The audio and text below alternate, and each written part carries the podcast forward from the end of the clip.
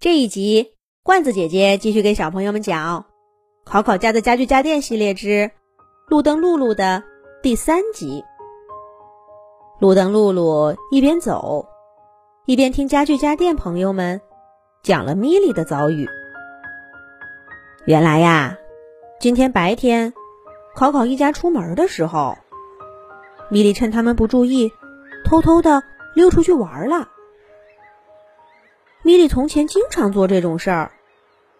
她会在外面待上一天，到考考妈妈快回家的时候，事先藏在楼梯间，在考考妈妈打开房门的一瞬间，噌的一下窜进来。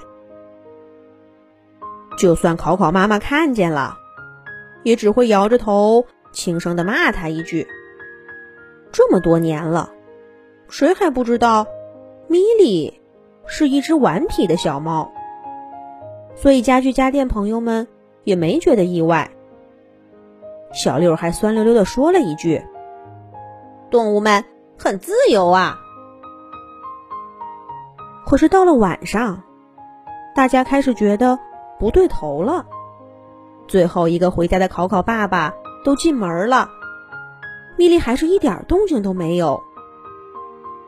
鞋柜臭臭特意往楼道里张望了半天，却连半个影子也没看到。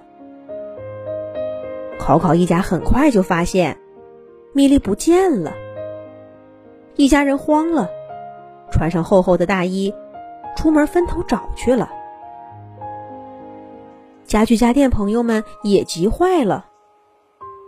就在这个时候，电脑匆匆忽然跳起来。大声说道：“不好了！我刚看见 GPS 定位器小 G 跟我联系过，米莉被绑架了，咱们得赶紧去救她。”这么一说，大家都想起来，小 G 今天非要闹着跟米莉出门，没想到还真派上用场了。板凳小六三步两步就跳到聪聪面前。盯着屏幕，大声说：“在哪里？”鼠标叔叔和键盘小盘子噼里啪啦的操作了一阵子，可小 G 却再也没有了回应。匆匆挠着头说：“一定是那里有干扰，小 G 没信号了。只有一个小时之前传过来的这个位置。不过米莉应该就在附近。”让我看看。糟糕，是个山区，离这儿还挺远。考考一家肯定找不到。那咱们得赶紧去救米莉呀！还等什么？地球仪，快呀！你是不是还得生气才行？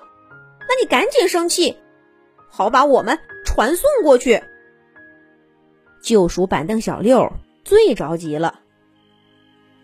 地球仪摆摆手说：“不用不用，我也升级了，可别气我，现在气了我反而不灵。”就这样，地球仪用自己神奇的传送功能，送了一些家具家电朋友到小 G 最后发回来的地点。为了避免考考一家回来怀疑，他送过去的都是些小个子。可是到了才发现，这里黑漆漆的，什么都看不见。台灯、梦梦、手电筒这些发光电器都不够亮。大家情急之下，这才想到找露露帮忙。露露听大家说完，一下子觉得责任重大。他跟家具家电们保证，一定帮助他们找到米莉。正说着话，大家伙儿不知不觉的走到一个大厂房附近。吸尘器西西听到一声微弱的狗叫，立刻警觉起来，带着大家轻手轻脚的走向声音的方向。路灯露露高高的挺立着身体，给大家照明。汪汪，喵。又是一声狗叫，还夹杂着几乎微不可闻的猫叫。是米莉，米莉在里边儿。小六说了一句，快步往厂房门口走去。露露尽量压低身体，让自己的光更明亮些。家具家电朋友们终于靠近了厂房的大门。吸尘器西西站在小六身上，费劲儿的撬开门锁。里面的情形让大家惊呆了。这里足足有十几只猫和狗，都是被绑架过来准备卖掉的。他们当中。就有家具家电的好朋友小猫咪莉。咪莉，小六看见咪莉，再也压不住激动的声音。小六，米莉一下子跳到小六身上，毛发一抖一抖的。小六难得的没有奚落米莉，而是紧紧的抱着她冰凉的身体。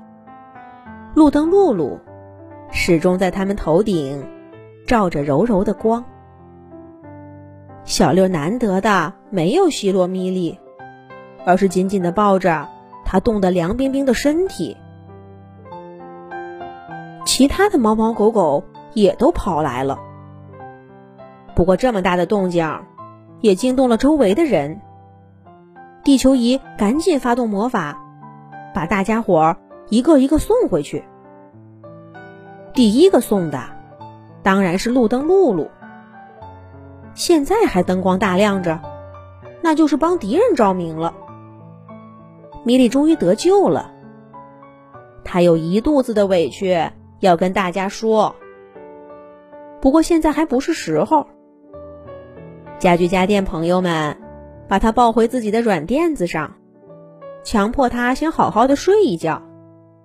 明天一早啊，给找了他一夜的考考一家一个惊喜。